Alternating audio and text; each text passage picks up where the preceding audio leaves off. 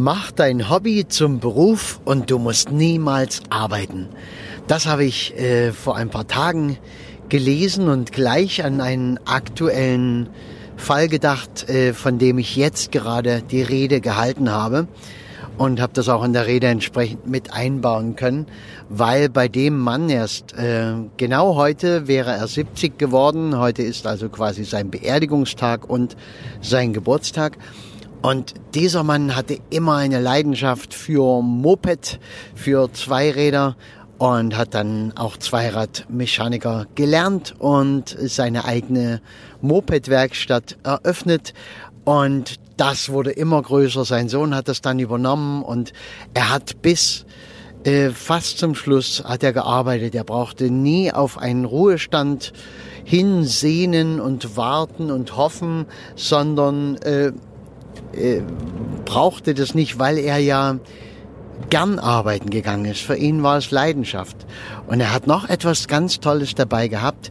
Er hat das immer integrieren können in sein Privatleben, in sein Familienleben. Also es wurde gefeiert, tolle Urlaube gemacht. Es gab, äh, die Nachbarn haben erzählt, das habe ich auf der Trauerfeier dann noch so mitbekommen, so beim Rumstehen der Menschen und wie die sich unterhalten haben und was er immer für Späße gemacht hat und Scherze und er hat seine Mutter zum Beispiel immer veralbert und die hat es jedes Mal, ist ihm wieder auf den Leim gegangen. Und äh, wenn jemand mit einem kaputten Moped zu ihm kam, hat er manchmal die Stirn gerunzelt und oh, uh, ganz schlimm und uiuiui. Und äh, dann nach einer Weile hat sich herausgestellt, Kleinigkeit, überhaupt nicht schlimm. Und ja, und man war halt wieder mal äh, veralbert worden. Und weißt du, das war eine ganz besondere Trauerfeier für diesen Mann, weil er eben so lebensfroh war. Und es war auch für seine Angehörigen etwas ganz Besonderes, weil diese Lebensfreude ist natürlich da.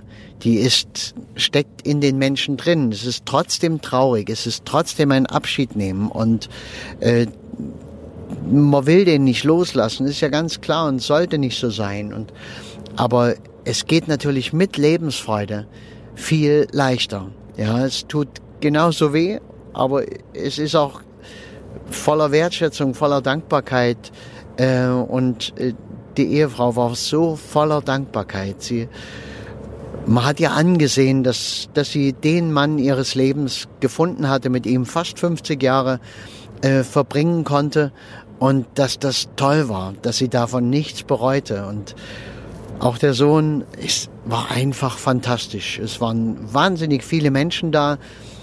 Der Friedhof hatte auf Außenbeschallung umgestellt, einer der wenigen Friedhöfe, die für so etwas standardmäßig ausgerüstet sind. Aber bei einem anderen Friedhof kann man das natürlich trotzdem machen, indem man die Technik mitbringt, aufbaut und so eine Außenbeschallung ermöglicht. Denn es ist ja schade, wenn dann 50 Leute noch äh, draußen stehen, weil sie nicht in die Halle passen und müssen dann die ganze Zeit, die halbe Stunde in, während drin die Feier abläuft, nur draußen warten. Und so konnten die das miterleben, konnten mit dabei sein und äh, das war ganz fantastisch. Ich habe so diesen grundlegenden Ansatz verwendet, ähm, dass wir gemeinsam versuchen sollten, eine Feier zu machen, von der der Verstorbene sagen würde, hey, das war geil. Und ich glaube, das ist uns genauso gelungen. Genau auf ähm, diese Art und Weise haben wir auch angefangen. Er hat selbst äh, E-Gitarre gespielt, nicht professionell, aber er hat von Guns N' Roses immer ein Lied geübt und äh, die Gitarrenriffs quasi ja, sich einstudiert, immer sonntags in seinem Proberaum mit seinen Kumpels. Und ja, und diese Musik war die erste, mit der wir angefangen haben. Du kannst dir vorstellen, wenn dann Guns N' Roses kommt, ja, ist das schon ein anderer Einstieg, als wenn Rieu die letzte Rose spielt oder ähm, eine traurige Musik aus dem klassischen Bereich gespielt wird. Es macht sehr viel, wenn es zu demjenigen passt. Und äh, ein sehr schöner Moment war auch noch, als die, also die Musik wurde eingespielt. Ich zeigte dann dem Menschen am Regler, dass er noch ein bisschen lauter machen soll. und da hat er ein bisschen lauter gedreht und nach einer Minute Lied äh, drehte er auf einmal ein ganzes Stück auf und die Frau drehte sich um und sagte, ja genau, danke, das ist es, weil mein Mann hat immer laute Musik gehört und ich habe immer gesagt, dreh doch mal ein Stück leiser. Ich war da immer dagegen, aber er war so laut und das ist genau richtig. Ja, und das ist auch schön, weil wir eine Art Interaktion hatten. Ja, das nicht das stille für sich da sitzen, sondern das lebendig dabei sein. Ein Mischmasch aus äh, Gefühlen, also äh, zwischen zwischen von Herzen lachen und äh, von Herzen weinen, also richtig lebendig. Du merkst, wenn ich davon erzähle, ungefähr, wie das abgelaufen ist. Und ich mag dir es vor allem deshalb erzählen, weil äh, erstmal du die Möglichkeit natürlich sehen sollst, dass man Trauerfeiern ganz anders machen kann. Aber das weißt du schon, wenn du Stammhörer bist, wenn du dich ein bisschen damit befasst.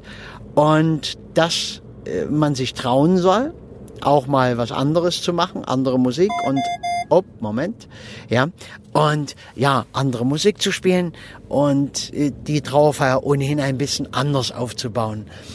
Ja, was äh, noch ein wichtiger äh, Aspekt bei dieser Geschichte ist, äh, war die, die Masse der Menschen, die ja nun alle ganz verschieden, ähm, verschieden nahe dran waren. Also Nachbarn, Kollegen, Freunde, äh, die nahe Familie und die Betroffenheit ging dort quer durch. Oftmals ist da ein größerer, ein größere Kluft dazwischen, weil manche ja die Nachbarn, weil die Nachbarn zum Beispiel halt einfach oftmals nur mitgehen, weil es sich so gehört, aber nicht wirklich traurig sind. Aber der hat überall äh, hat er Freude verbreitet und war eben der Typ. Und wir hatten ein ganz lachendes Bild von ihm, ja, wo man ihn eben sah, wie er war.